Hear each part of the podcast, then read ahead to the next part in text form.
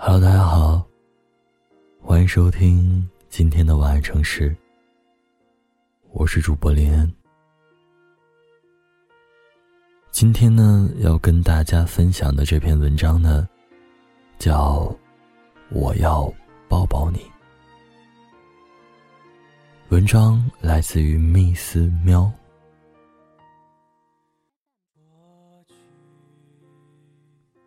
四月份。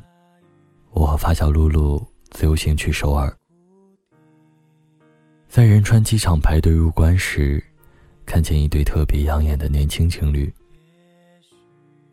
他们之间突然发生了一件小事，打破了这幅赏心悦目的画面。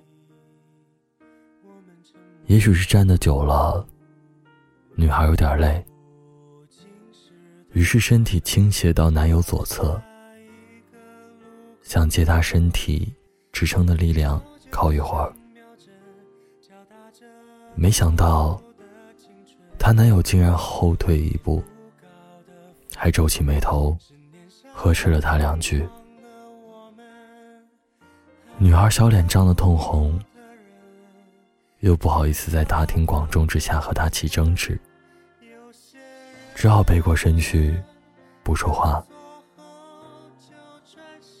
我清楚的看到，他一直用深呼吸控制着情绪，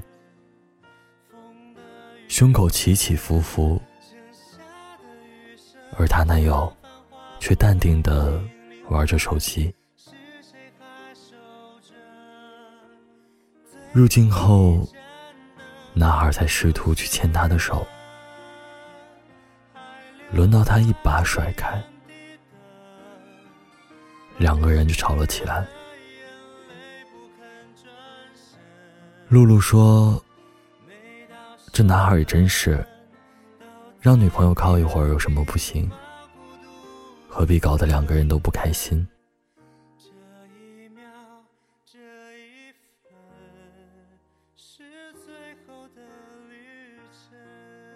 其实，这样的男孩还真算不少。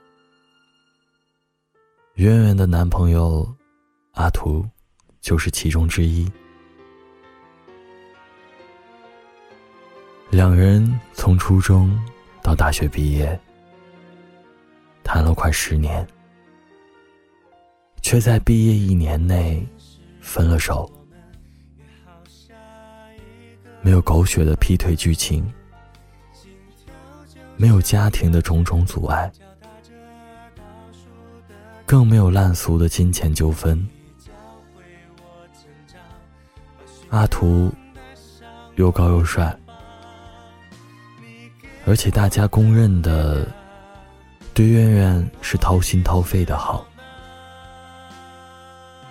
他大二开始和同学合伙创业，大四时已经靠自己赚来的钱，在省会按揭了一套房子。同居后，圆圆在家准备大便。阿图的公司正打算扩展，于是每天早出晚归。圆圆理解他在外打拼的辛苦，也不计较自己被忽略。可圆圆不能忍的是。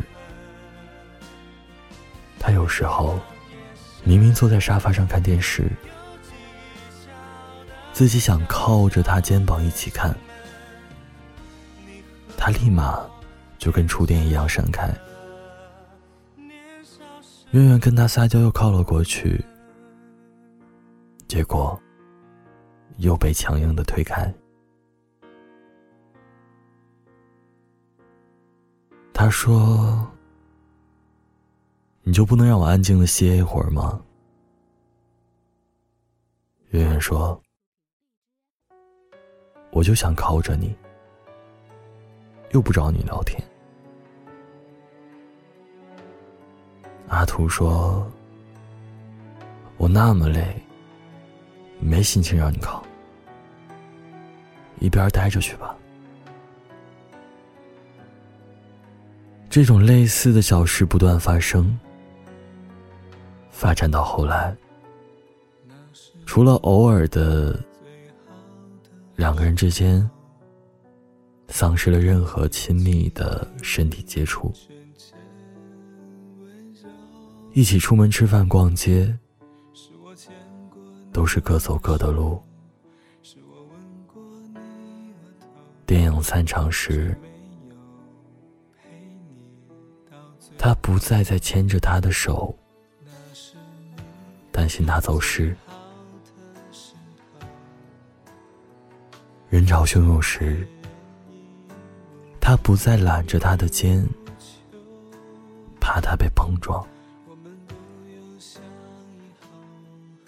和一对笑语晏晏的情侣擦肩而过，看男孩温柔的为女孩撩起。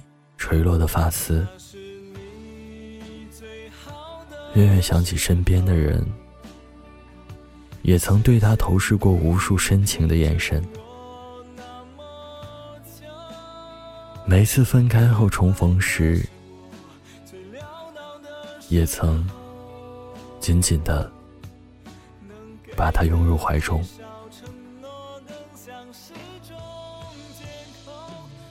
而今。却只剩了无尽的淡然。月月也曾怀疑过他已经出轨，然而经过福尔摩斯般的细密的调查，发现他干净如白纸。闺蜜敏敏劝他：“你们早就是老夫老妻了。”他哪能像以前一样有那么多腻歪心思呢？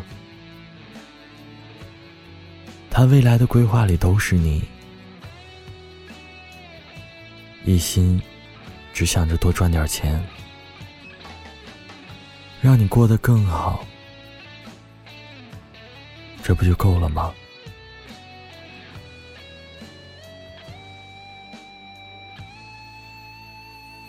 月月也知道，阿图是真心把她当做妻子来对待，可他实在无法忍受，还没正式进入婚姻，彼此身体间的距离已如此疏离，疏离到陌生人般的小心翼翼。原本以为。时间能让彼此感情更浓郁，浓郁到融为身体的一部分，如唇齿相依般无法割舍。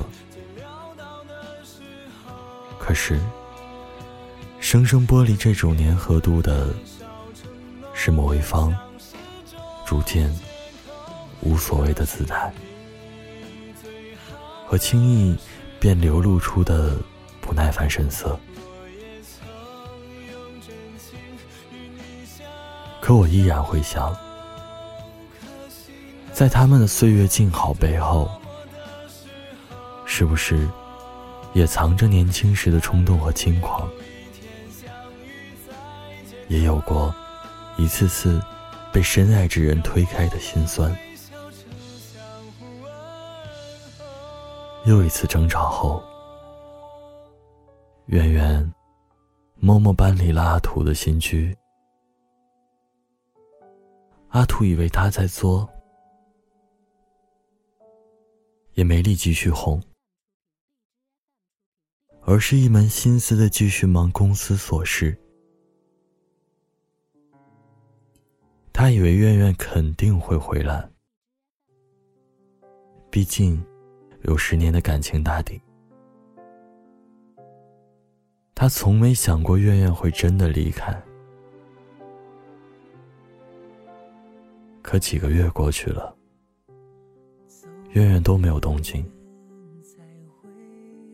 朋友告诉他，有个优秀的男孩正在追月月，月月有点动心，但暂时还没有接受。他心里一跳，赶紧开车赶到圆圆单位。圆圆出来后，径直朝旁边一辆车走去。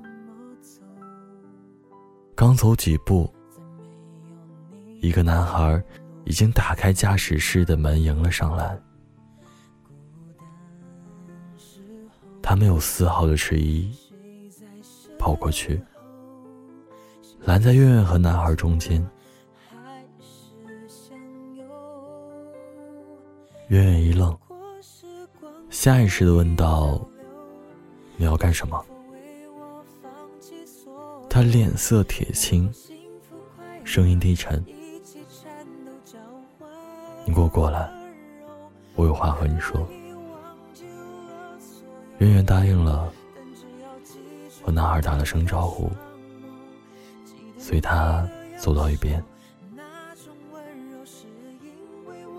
结果，他趁月圆不备，一把将她塞进车里，猛地一踩油门，车便如离弦之箭，留在原地的男孩。一脸错愕，竟忘记去追。阿图这一开，就开了二百公里，开回了月月和他的老家。在两个人的母校前，他拿出了一早买好的戒指，跟圆圆求婚。圆圆没有答应。圆圆当晚住在了敏敏家，是阿图送她去的。敏敏说，刚见到他时吓了一大跳，第一眼根本没认出来。据敏敏形容，月月当时头发散乱。双眼红肿，神情憔悴，像一朵被狂风暴雨摧残后瑟瑟发抖的残花。他一直在无声的流泪。明明说：“你这么难过，干脆和好吧。”